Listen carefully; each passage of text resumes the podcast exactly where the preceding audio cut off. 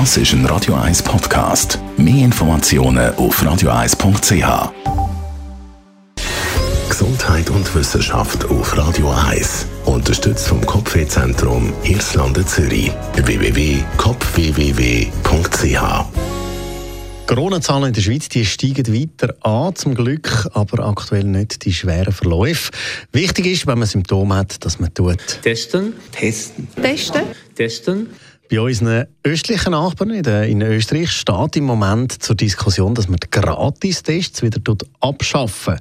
Seit Anfangs der Pandemie hat Österreich 625 Millionen Euro in die Testinfrastruktur investiert und das ist jetzt genug. Die Kosten will man sich eben in Zukunft sparen und Tests wieder kostenpflichtig machen. Die Spezialisten sagen aber, dass das nicht unbedingt günstiger wird, weil wer sich infiziert, verursacht auch Kosten. Und zwar teils beträchtliche, nicht nur Gesundheitskosten, sondern auch Kosten für die Quarantänetage.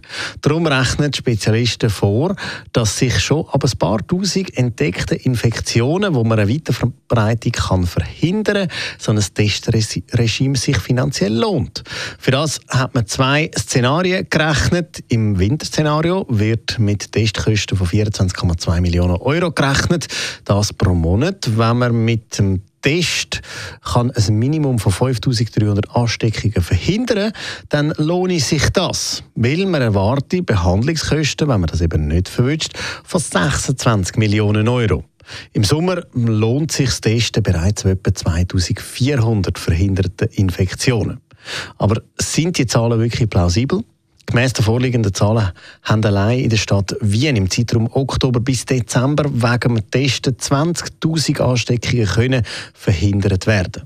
Darum gilt auch im Frühling 2022, wer sich krank fühlt, ab testen und auch das Impfen ist immer noch empfohlen. Radio 1